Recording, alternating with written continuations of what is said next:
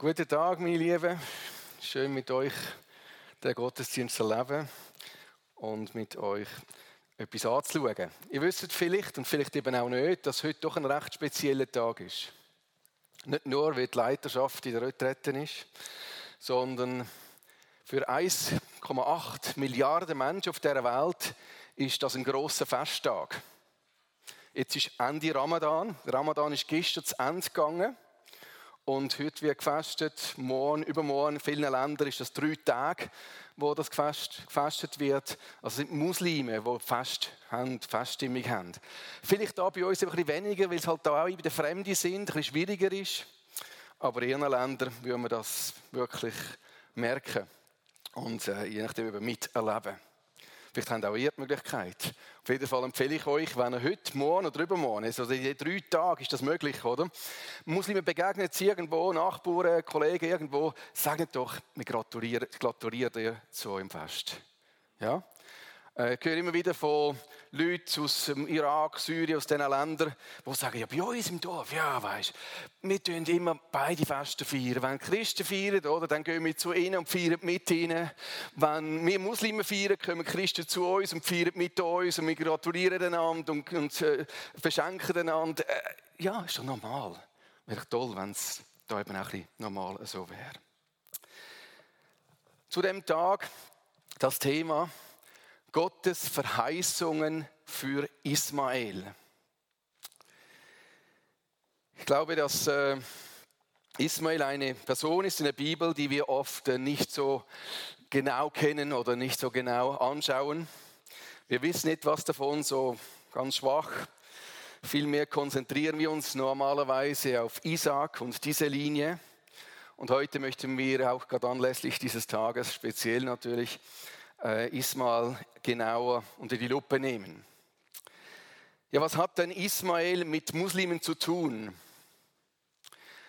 Erstens mal das Land, das Gebiet, wo die Muslime leben. Wir lesen in der Schrift, dass Ismael Vater von zwölf Stämmen war. Zwölf Prinzen hat Gott ihm verheißen und sind dann effektiv auch von ihm gekommen. Und die lebten in der arabischen Wüste, in Jordanien, in Syrien, östlich von ihren israelitischen Halbbrüdern. Genauso wie es der Engel eben auch prophezeit hat, dass sie in diesem Gebiet sich niederlassen werden. Von der Tradition her, viele Muslime glauben, dass Mohammed ein Nachkomme Ismaels ist ein Teil der nördlichen Araber, also Nordstämme im nördlichen Arabien, äh, geht man sehr fest davon aus, auch wissenschaftlich, dass sie von Ismail herstammen könnten. Ähm, nicht, das heißt nicht unbedingt das ganze arabische Volk und jeder. Auf jeden Fall, Mohammed hat sich klar in dieser Linie auch gesehen. Kulturell. Muslime aus nicht arabischem Hintergrund schauen auf Abraham und Ismael als ihre geistlichen Väter. Sie brauchen arabisch-religiöse Begriffe und manche nutzen auch das arabische Alphabet, auch wenn sie nicht sonst die arabische Sprache pflegen, zum Beispiel die Iraner oder die Afghanen. Auch äh, die einen Kurden, die Sorani sprechenden Kurden und so weiter. Es gibt verschiedene muslimische Völker, die die arabischen Schriftzeichen gebrauchen. Von der Theologie her ein großes Volk bedeutet in der Bibel generell ein Volk aus verschiedenen Nationen. Und so ein großes Volk wurde Ismael verheißen. Und da denkt man vielmal eben nicht an eine ethnische Gruppe, nur gerade von einem Stamm her oder so, sondern so ein großes Volk.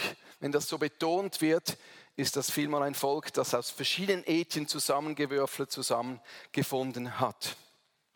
Das war bei Abraham der Fall.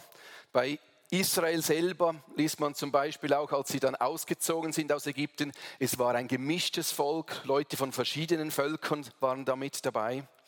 Oder eben auch bei Ismael mit den Muslimen heute weltweit, die sich in dieser Linie sehen. Wir fangen beim Anfang an, so quasi bei dieser Geschichte Ismaels, Abrahams und tippen da ein paar Szenen rein. Gott sagte zu Abraham, verlass deine Heimat, deine Sippe und die Familie deines Vaters und zieh in das Land, das ich dir zeigen werde. Und Abrahams Frau Sarai war schön, doch war sie kinderlos.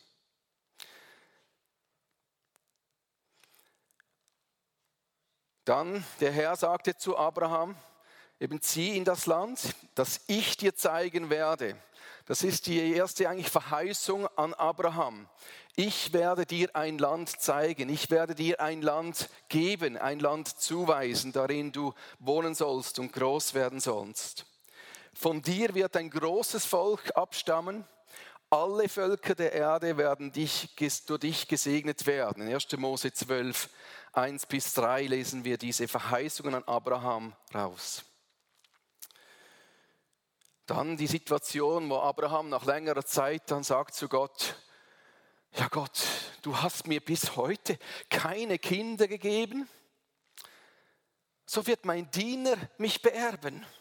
Ist doch eigentlich eine Schande für mich. Ja, in dieser Kultur ist das das.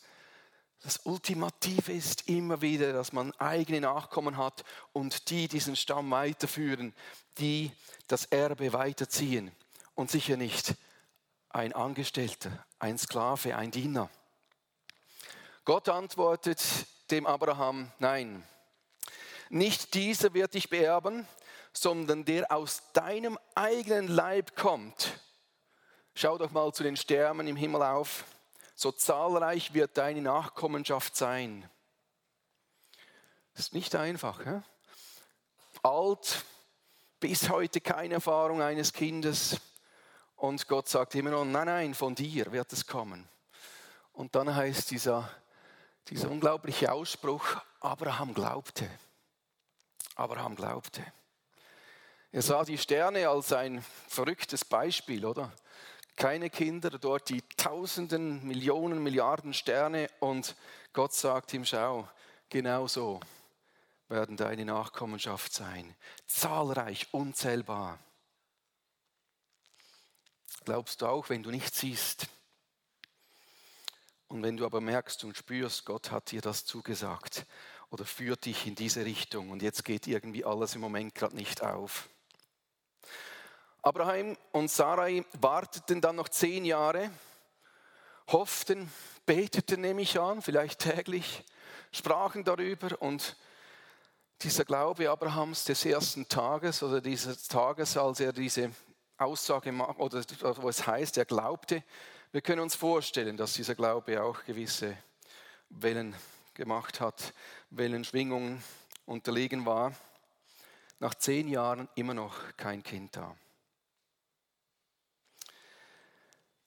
Sarai war inzwischen 76 und sie sagt, Abraham, da hat Abraham eben noch Abraham geheißen, der Herr hat mich verschlossen, sodass ich keine Kinder bekomme. Schlaf du mit meiner ägyptischen Sklavin, vielleicht kann ich durch sie Kinder haben. Für uns vielleicht ein wenig speziell, für die damalige Zeit und Kultur ein ganz legaler Weg, das war normal, gerade eben wenn man selber keine Kinder haben konnte, konnte man sich, sei das seine Mutter leihen oder eben eine Sklavin, jemand vom Haushalt irgendwo dazugehört, ähm, benutzen, um diese Nachkommenschaft vielleicht sicherzustellen. Also legal und kulturell alles in Ordnung, zu dieser Zeit mindestens. Abraham war einverstanden. Nachdem sie nun schon zehn Jahre im Land Kanaan lebten, heißt es dann eben nochmal, und immer noch kein Kind hatten. Er schlief mit Hagar und sie wurde schwanger. Hagar, ab diesem Zeitpunkt, als sie das realisierte, dass sie schwanger wurde, spürte sie Verachtung ihrer Herrin gegenüber. Jetzt war sie dran, jetzt war Hagar dran. Hat sie wahrscheinlich gefühlt gedacht, jetzt kommt meine Zeit. Sonst bin ich immer unter der harten Hand der Sarai, aber jetzt soll sie mal sehen, wer da mehr Frucht bringt. Dann, die Sarai konnte natürlich mit dem auch nicht umgehen und sagt dann zu Abraham, hey, dass die jetzt so mit mir tut und sich so quasi versucht zu rächen und sich so aufzuspielen, Da trägst du die Verantwortung. Wieso denn eigentlich? Hm? Kennen wir ja in unseren Ehen hä? und Familien. Manchmal ist es nicht ganz logisch, wieso plötzlich jetzt der andere die Verantwortung tragen soll. Manchmal geht das hin und her. Und man hat einfach das Gefühl, ja, fast wie ich letztens gelesen habe, da hat einer geschrieben, in meinem Haushalt gibt es eigentlich nur zwei Personen. Da ist der jemand, der jemand macht immer etwas und dann da ist der niemand. Niemand war es. Immer wieder diese zwei Personen. Ja, Abraham sagte, hey Sarai, sie ist deine Sklavin, ist unter deiner Hand, mach mit dir, was du richtig hältst. Musste sich Sarai nicht zweimal sagen lassen, jetzt konnte sie ihre Gefühle auch mehr ausleben und wusste, sie hat ihren Mann hinter sich und sie begann Hagar zu misshandeln, unterdrücken. Sie behandelte schlecht, wie auch immer das konkret dann ausgesehen hatte. Und so kam es, dass Hagar in die Wüste floh, und zwar in Richtung Ägypten, in Richtung Süden. Und dann heißt es, der Engel des Herrn fand sie und fragte Hagar, Dienerin von Sarai, woher kommst du und wohin gehst du? Hagar sagte, ich bin auf der Flucht von Sarai, meiner Herrin. Der Engel des Herrn wiederum, kehre zu deiner Herrin zurück und ordne dich ihr unter. Ich will dir so viele Nachkommen geben, dass sie nicht zu zählen sind. Unglaublich, wenn wir uns das vorstellen, bildhaft. Die Hagar in der Wüste, geflohene, weiß nicht mehr aus noch ein, hält es einfach nicht mehr aus unter der und mit der Sarai, schwanger selber. Muss nicht einfach gewesen sein und da kommt der Engel des Herrn. Und wisst ihr was? Das ist sage und schreibe unglaublicherweise das erste Mal in der ganzen Heiligen Schrift, so viel ich gesehen und gelesen gehört habe, dass der Engel des Herrn erscheint. Der erscheint das erste Mal hier, der Hagar. Hätten wir das so angenommen?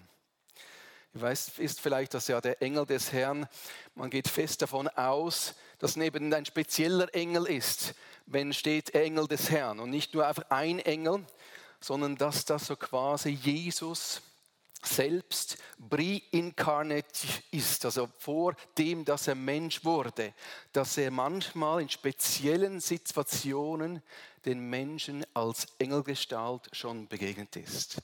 Es ist eine starke Annahme. Ähm, genau. Und dieser sagt, geh zurück, ordne dich unter. Übrigens, das ist das Wort für Islam. Ja, sich unterordnen. Das ist die Bedeutung, die echte Bedeutung von dem Wort Islam, dass man sich unterordnet. Einem Muslim, das Wort bedeutet derjenige, der sich unterordnet. Der wird dann Muslim genannt. Also hier haben wir es, sie soll sich unterordnen, der Sarai. Grundsätzlich im Islam natürlich geht es um Gottes Unterordnung, also sich Gott unterordnen. Ich will dir so viele Nachkommen geben, dass sie nicht zu zählen sind. Ja, kennen wir denn das nicht schon? Genau diese Verheißung, die Abraham bekommen hat, bekommt hier die Hagar. Und das ist somit die erste Verheißung für Ismael, dass er eben Nachkommen bekommen wird in einer unzählbaren Menge.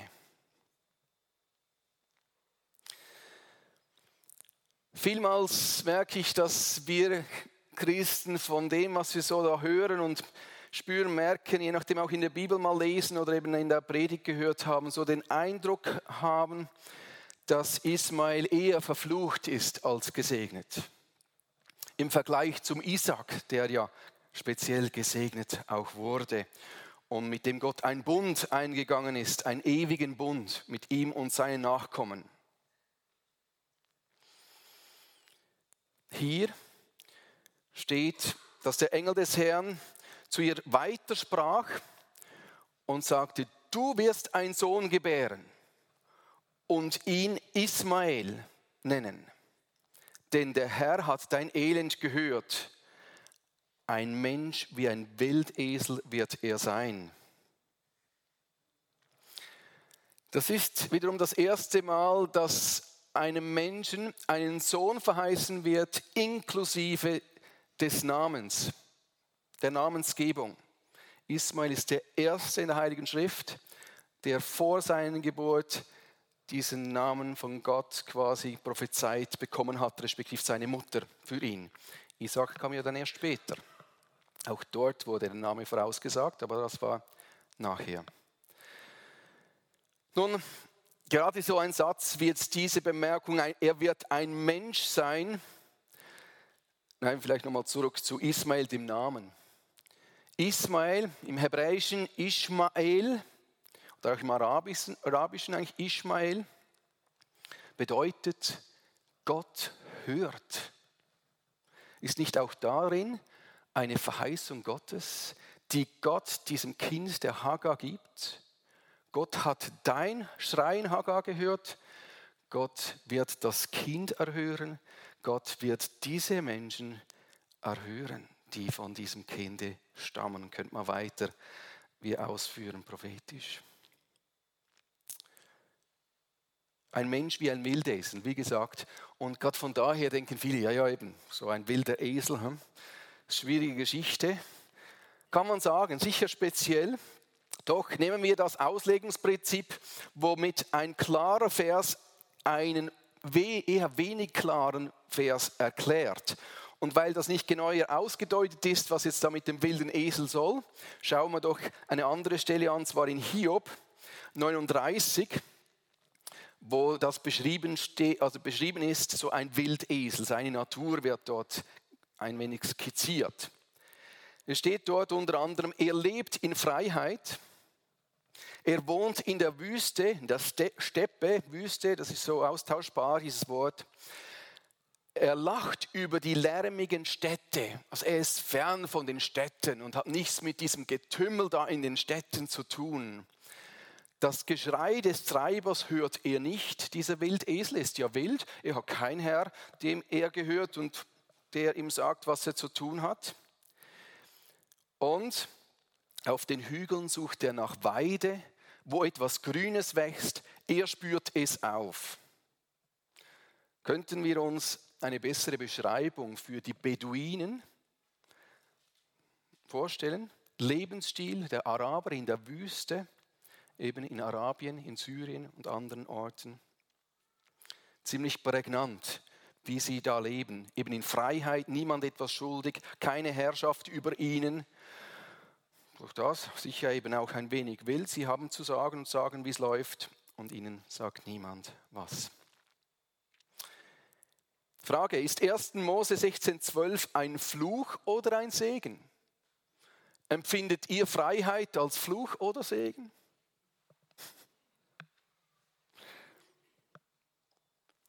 Wie reagiert Hagar auf Gottes Verheißung? auf einerseits eine unzählbare Menge von Nachkommen und andererseits die prophezeite äh, Freiheit für ihren Sohn. Sie, wo ja selbst so unter der Herrschaft der Sarai gelitten hat. Wie reagiert sie? Sagt sie, oh Gott, was machst du da mir für ein Angebot, diese Katastrophe? Nein, ganz und gar nicht. Sie geht zurück und sagt, hey, super, ich habe eine Perspektive, ich habe eine Aussicht das ist was Gutes. Nur wir haben vielleicht diesen wilden Esel jeweils etwas negativ gesehen. Hier also die zweite Verheißung. Einerseits, Gott hört und er gibt Freiheit. Freiheit von der Unterdrückung. Weiter auch in 1. Mose 16, 12 in diesem Vers wird noch mehr beschrieben über Ismael und das sind auch wieder so Aussagen, die immer wieder dazu führten, dass wir Ismael so einem negativen Licht etwas sahen. Da heißt zum Beispiel, seine Hand äh, wird gegen alle sein und die Hand von allen gegen ihn und allen seinen Brüdern setzt er sich vors Gesicht oder wie es in anderer Übersetzung heißt, setzt er sich hin zum Trotz. Ja. Nun, wie wurde das jeweils übersetzt? Wir müssen uns bewusst sein, dass ja jeder Übersetzer und jeder Übersetzungsteam irgendwo geprägt ist und von einer gewissen Sichtweise an aus dann mit Begriffen, wenn ein Begriff da im Hebräischen gebraucht wird, einfach dann vom Verständnis her, wie sie das dann eben sehen, wenn der Begriff in verschiedene Worte übersetzt werden kann und mit verschiedenen Worten, dann eines daraus wählen. Und da wurde eben dieses B oder Ba, also das Gegen, mit Gegen übersetzt oder wo man jetzt mit Gegen übersetzt hat. Wenn man im hebräischen Wörterbuch nachschaut, führt das eher hin zu Örtlichkeit, also wie gegenüber oder auf der anderen Seite von, eher in diese Richtung als in Richtung Opposition. Mögliche Definitionen sind in, mit, unter, über, durch, gegen, gegenüber, all diese Möglichkeiten. Dann wieder viele Übersetzungen übersetzen Alpnei, was äh, dort vor, vor das Gesicht oder zum Trotz dann zum Teil übersetzt wird, mit ähm, feindschaftlich oder eben mit zum Trotz. Hebräisches Wörterbuch wiederum zeigt Örtlichkeit, nicht Konfrontation auf, über, gegen, vor, vorher, in der Gegenwart von. Also wir sehen, man könnte das viel neutraler, viel weniger feindlich in dem Sinn und negativ übersetzen. Wieso denken wir, dass viele Übersetzungen eine negative Wendung gewählt haben? Das ist immer wieder der Fall. Wie gesagt, kein Übersetzer kann überhaupt ganz neutral sein, weil man muss ein Wort wählen und macht das dann aus verschiedenen Überlegungen heraus schlussendlich. Wir wissen, schlussendlich ist der Urtext das Entscheidende, wo wir dann eben wieder uns fragen müssen, war das immer die hilfreiche und beste Art der Übersetzung? Es geht dort weiter in Kapitel 16, 13 bis 14. Dann nannte Hagar den Namen des Herrn, der zu ihr geredet hatte. Und sie sagt, du bist ein Gott, der mich sieht. El Roi, ein Gott des Sehens. Denn sie sagte, ich habe nun gesehen denjenigen, der mich angesehen hat. Wisst ihr, dass auch hier das erste Mal ein Mensch Gott einen Namen gibt? und sagt, du bist der Gott des. Das erste Mal in der Heiligen Schrift. Hagar macht das, indem dass sie sagt, er ist ein Gott des Sehens. Und so berührt, wie sie war, dass Gott sie als Sklavin angesehen hat und gehört hat. Wie war also Hagars Reaktion? War es eher anbetend oder war es klagend? aus den Übersetzungen könnte man manchmal meinen, ja, das war jetzt eher negativ, aber von ihrer Reaktion her merkt man, hey, ganz positiv. Sie gehorchte dem Herrn und äh, dem Engel und kehrte zurück zu ihrer Herrin. Sie glaubte diesen Verheißungen Gottes. Und Hagar bekam einen Sohn und Abraham nannte den Sohn Ismael. Gott hört. Genauso wie der Engel das Hagar gesagt hat. Also Abraham hat auch auf Hagar gehört, als ihm das gesagt hat, erzählt hat, das Erlebnis und wie dieser Sohn heißen soll. Und er hat ihn so genannt. Ismael, ein Sohn des Bundes, ein Sohn der Verheißung. Als Abraham 99 Jahre alt war, erschien ihm der Herr und sagte, ich bin Gott der Allmächtige. Du sollst nicht länger Abraham heißen, sondern Abraham Vater vieler Völker. Und Sarai, deine Frau, soll von jetzt an Sarah heißen. Ich will sie segnen und dir auch durch sie einen Sohn schenken. Denke, das ist der einzige Grund, wieso das unsere Sarah auch Sarah heißt und nicht Sarai, weil Gott eben eine Veränderung dieses ursprünglichen Namens brachte. Ja, Völker werden von ihr kommen und sogar Könige. Nun, was macht Abraham? Er warf sich auf, den, auf das Angesicht, doch insgeheim lachte er. Wie kann ich mit 100 Jahren noch Vater werden und Sarai mit 90 noch ein Kind bekommen? War scheinbar auch dazu mal eher unmöglich. Er lachte. Mir ist das im Studium hier das erste Mal jetzt aufgefallen, dass auch Abraham gelacht hat. Wir wissen, denke ich, alle die Stelle, wo Sarai gelacht hat und gesagt hat, so ein Blödsinn, oder? Und jetzt aber auch Abraham, er sagt, also, schau Gott, irgendwo habe ich jetzt inzwischen wirklich ein Problem. Ich, ich kann es nicht mehr ganz fassen.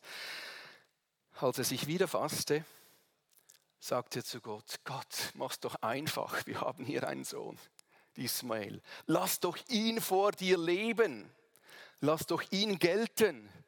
Ich habe genug mit ihm. Nehmen wir doch ihn und machen wir all das, was du vorhast, durch diesen Ismael. Das war der tiefe Wunsch Abraham in dieser Stelle. Und Gott sagte nein, das ist nicht, was ich meine. Deine Frau Sarah wird dir einen Sohn gebären und du sollst ihm den Namen Isaac geben. Isaac, das heißt, er wird lachen. Er wird lachen, Mann wird lachen, wie auch immer. Es ist viel gelacht worden und jetzt soll das das Kind des Lachens sein. Hm? Und ich werde meinen Bund mit ihm und seinen Nachkommen aufrichten.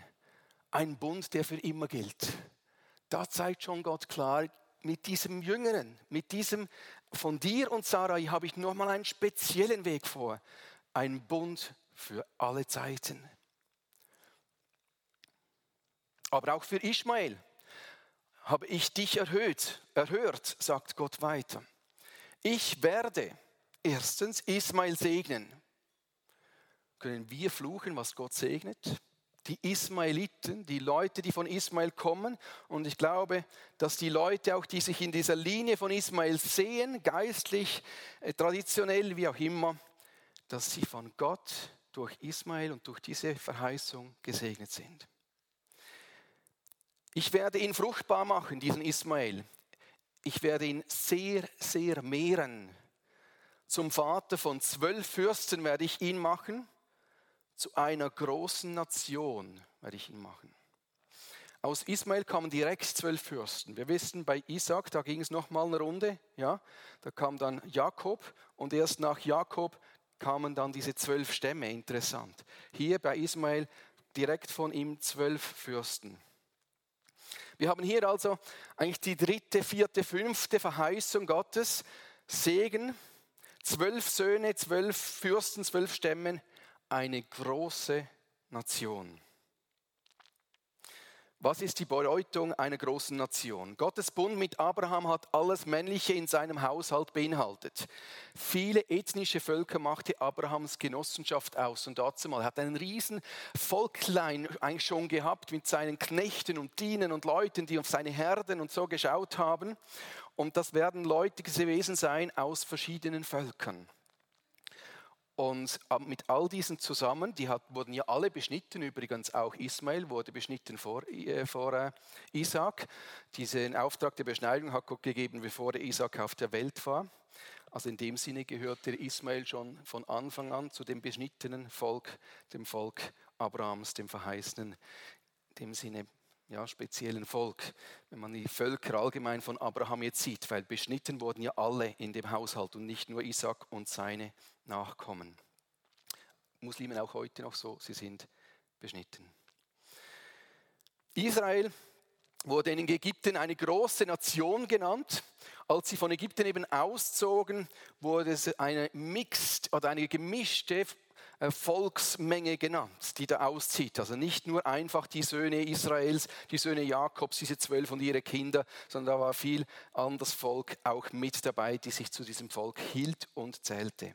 Babylon auch eine große Nation wird es genannt und wir wissen, dass es dort sich zusammengesetzt hat aus verschiedensten Stämmen, Völkern und Königen. Gott verheißt, dass Ismael Nachkommen eine große Nation werden wird und in Wahrheit sind die Muslime viele, viele Nationen heute, von Marokko bis nach Indonesien. Sohn des Bundes, Sohn der Verheißung. Gottes Mission, wie sieht die jetzt aus im Vergleich Isaac, Ismael? Wie könnten wir die deuten? Isaac bekommt den Bund, Ismael wurde ein Segen verheißen. Also einen speziellen Bund hat Gott mit Isaac gemacht, einen ewigen Bund mit allen seinen Nachkommen, die von ihm kommen. Und Ismael wurde ein Segen verheißen. Isaac und seine Nachkommen sind bestimmt, bestimmt, um die Agenten der Mission Gottes zu sein. Während Ismael und seine Nachkommen bestimmt sind, um einzigartige Empfänger von Gottes Mission zu sein, weil sie sollen ja gesegnet werden und die Verheißung auf der anderen Seite, dass durch die Nachkommen Isaaks alle Völker gesegnet werden, also auch wiederum diese Nachkommen Ismails. Der Jonathan Golfer ähm, hat das so zusammengefasst und verschiedene äh, Erforschungen, wo da reingeflossen sind, kommen, stammen auch von ihm und von seiner Doktorarbeit. Einfach das zu Ehren von ihm erwähnt. Isaac geboren und entwöhnt, 1. Mose 21 haben Ismael und Isaac im Alter von 16 und 3 eventuell dieses ansteckende ähm, Lächeln auf dem Gesicht gehabt oder dieses Jugendpaar ausgemacht, wie wir es hier sehen. Es war effektiv so, dass als äh, Isaac entwöhnt wurde, wie es in der Schrift heißt. Das heißt, er wurde, also mit dem Stillen wurde aufgehört und dann hat man ein Fest gemacht. Ein Entwöhnungsfest, wo er sich gewöhnen musste, dass er nicht mehr zur Mutter an die Brust durfte. Bei unserer Steffi ging das so lange, da hatte man, ja, wusste man gar nicht, wann so ein Fest machen. genau, aber das nur nebenbei. Kommt mir nur ganz spontan. Äh, Entschuldigung. Nimmst du mir nicht übel, gell, Steffi? Gut. 1. Mose 21,9. Da heißt es, als diese Party da voll im Laufe war, voll im Gang war, hat Sarai gesehen, dass der Sohn der Ägypterin, der Hagar, sie nennt sie nicht mal mehr, also ja, so, so ein wenig speziell, der Ägypterin, der Hagar, dieser, dieser, dieser Sklavin da, wie er Mutwillen trieb oder sich über Isaac lustig machte. Das ist eben auch wieder interessant, die verschiedenen Übersetzungen. Äh, in der Luther meine ich, sei es das, was heißt Mutwillentrieb, also quasi irgendwie mit Gewalt mit dem Kind gespielt hat, das nicht sorgfältig, sondern ein wenig äh, gefährlich. Ähm, und sie sagte dann zu Abraham, treibe diese Magd aus mit ihrem Sohn, denn der Sohn dieser Magd soll nicht erben mit meinem Sohn Isaac. Und aus dieser Aussage hat man das eben wahrscheinlich dann abgeleitet, dass der wahrscheinlich äh, nicht ganz schön mit dem Kind umging, aber das Wort selber sagt es nicht. Könnte es nicht auch gewesen sein, dass sie realisiert jetzt bei diesem Fest dieses Isaaks, ihres Sohnes, ja, da ist immer noch dieser Ältere, er ist eigentlich der Erstgeborene und das hat ja in unserer Kultur sehr viel gewährt. Und schlussendlich wird er dann noch erben mit meinem Kind. Nein, das will ich nicht. Ohne dass Ismael sich irgendwie daneben verhielt, könnte es nicht sein. Und darum sagte, weg mit dem, da haben wir nachher kein Problem, dann ist alles klar, wer das Erbe bekommt.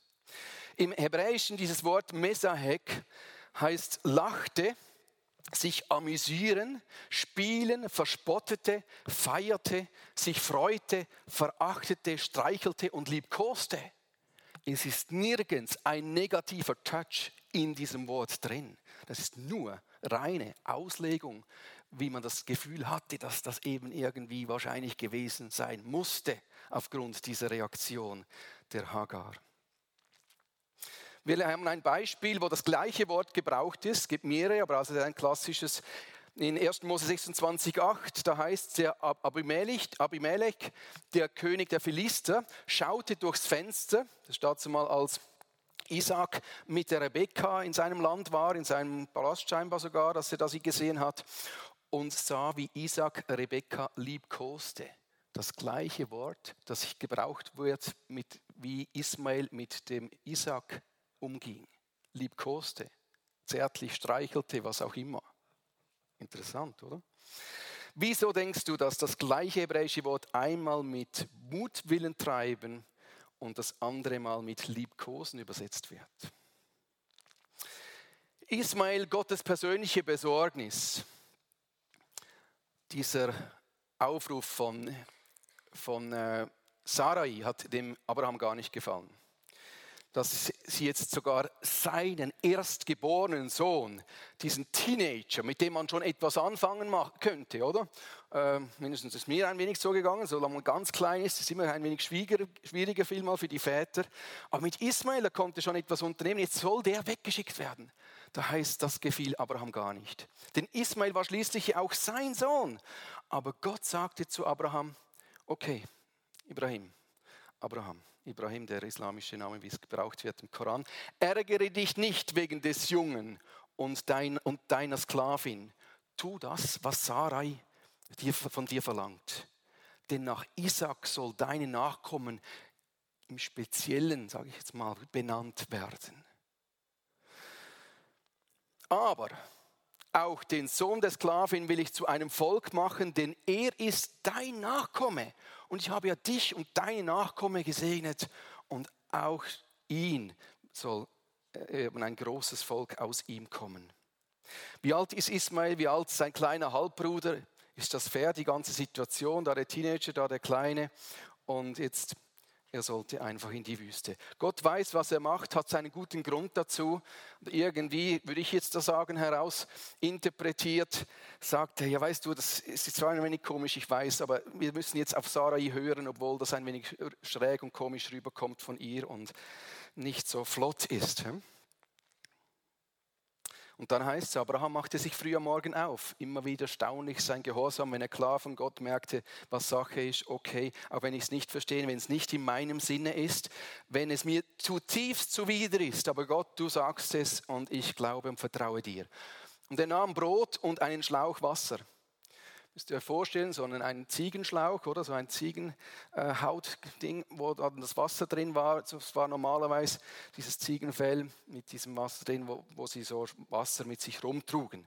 Und Abraham legte es noch auf ihre Schulter, auf die Schulter der Hagar, diesen Schlauch Wasser und wusste genau, das wird das Entscheidende sein, ob sie überlebt oder nicht. Und gab ihr das Kind und schickte sie fort. Schweren Herzens steht nicht hier, aber wir können es uns vorstellen. Sie irrte in der Wüste von Beersheba umher. Als aber das Wasser im Schlauch zu Ende war, warf sie das Kind unter einen der Sträucher. Dann setzte sie sich einen Bogenschuss entfernt, das hat man so gemessen früher, so diese Distanzen, hm, so weit wie man einen Pfeilbogen schießen kann, und dachte, ich kann das Sterben dieses Kindes nicht ansehen. Und als sie dort saß, begann sie zu weinen. Ich dachte, das war's, das war's jetzt. Gott aber wiederum hörte die Stimme des Jungen und der Engel Gottes rief Hagar vom Himmel zu und sprach zu ihr, was ist Hagar? Immer eine spezielle Frage Gottes. Überall fragt er das und weiß genau am besten, was los Sache ist. Aber er will mit uns ins Gespräch kommen. Was ist denn Hagar? Fürchte dich nicht. Gott hat auf die Stimme des Jungen gehört, wie er da liegt. Steh auf, nimm den Jungen und fasse ihn mit deiner Hand denn ich will ihn nach wie vor zu einer großen Nation machen. Ich habe etwas vor, auch mit diesem Kind, ich habe es dir doch schon gesagt. Die gleiche Verheißung, die Gott Abraham für Ismael gegeben hatte, in 1. Mose 17,20 hier nochmal bestätigt für die Hagar. Gott war mit Ismael. Gott aber war mit dem Jungen in der Wüste, als er groß wurde, heißt es ausdrücklich. Man kann sich vorstellen, nicht einfach in dieser Wüste groß zu werden. Sie haben dann schlussendlich Wasser gefunden. Die islamische Tradition redet vom Samsambrunnen in der Nähe von Mekka, dass das das Wasser ist, das sie gefunden haben, wie auch immer. Sie haben Wasser gefunden, sonst hätten sie nicht weiter überlebt. Er ist aufgewachsen. Er lebte in der Wüste und wurde ein Bogenschütze, heißt es, in der Wüste Paran. Und seine Mutter nahm ihm eine Frau aus dem Land Ägypten, wo sie ja auch herkam. Was wäre wohl anders geworden für Ismail und Hagar, hätte Sarah nicht darauf bestanden, dass sie sie weggeschickt werden. werden. Ja, wir wissen, es musste so sein, es war der Plan Gottes und trotzdem, menschlich gesprochen, könnte man sich das eben überlegen. Leben die Nachkommen Ismaels effektiv gegenüber oder im Osten von, im Angesicht von, kann man auch sagen, wie es dort eben übersetzt werden könnte, oder in der Gegenwart von ihren Brüdern, wie prophezeit? Ihr seht hier auf der Karte, wenn ihr es sehen könnt, das sind die verschiedenen äh, Söhne Ismaels. Oder auch dann noch Midian, der Sohn der Ketura, der späteren Frau, nachdem das Sarai gestorben ist, äh, hat äh, Abraham noch die Ketura geheiratet und sie gebar ihm auch nochmal sieben Söhne, unter anderem Midian.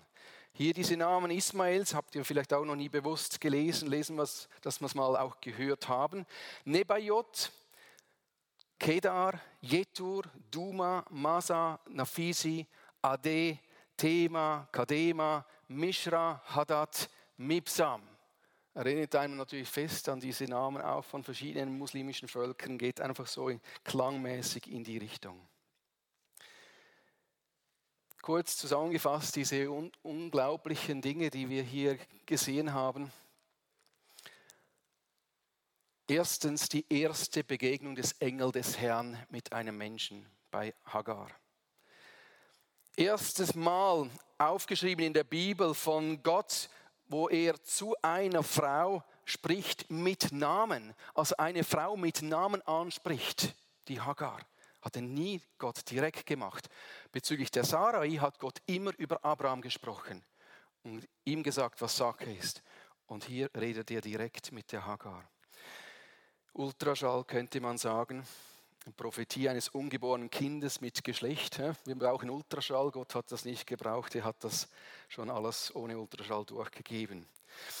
Dann eben die Namensgebung, auch das erste Mal eines ungeborenen Kindes. Nur sechsmal überhaupt in der Schrift wird vorgeburtlich ein Baby, ein Kind mit Namen benannt und den Namen in dem Sinn vorausgesagt. Ismail ist der Erste, Jesus der Letzte. Und das erste Mal, wo eine Person, die Gott, äh, Gott einen Namen gegeben hat, gewisse Kommentatoren sagen sogar, Hagar sei die einzige Person in der Schrift überhaupt, die Gott wirklich in dem Sinne einen Namen gegeben hat. Wir machen einen Blick in die Zukunft. In Prophezeiungen, wo steht, Abrahams arabische Nachkommen im neuen Jerusalem, wo die bezeichnet werden, diese Namen wieder vorkommen, wenn es im Zusammenhang mit dem neuen Jerusalem, mit der Anbetung Gottes, da heißt es, Völker strömen zu deinem Licht. Die Kamele von Midian und Eva, all die Herden von Kedar stammen sich bei dir. Die Widder von Nebajot stehen dir als Opfertiere zur Verfügung. Sie sind willkommen auf meinem Altar sagt Gott. Sie alle bringen dir Gott und Weihrauch, dir, dir Gold, Entschuldigung, dir Gold und Weihrauch als, aus Saba, das ist Sheba, das ist das heutige Jemen, und proklamieren die großen Taten Gottes. Vielleicht macht das ein wenig etwas in unserem Denken und Sehen und Wahrnehmen von unseren muslimischen Mitmenschen, von den muslimischen Völkern, weil wir normalerweise ja andere Dinge hören und wahrnehmen, sei das in den Medien oder sonst wo, über sie, wo sie uns ein wenig als hm, so erscheinen lassen. Ja? Ich denke, Gottes Hilfe kann in unserem Herzen eine Wandlung geschehen und wir können andere Sicht, nämlich Gottes Sicht für sie bekommen. Ein Volk, eine Menge von Menschen, die schon von Ismail her gesegnet sind und die den tiefsten, größten Segen, den es gibt, erleben sollen in Jesus Christus. Und dazu braucht es vielleicht dich und mich. Amen.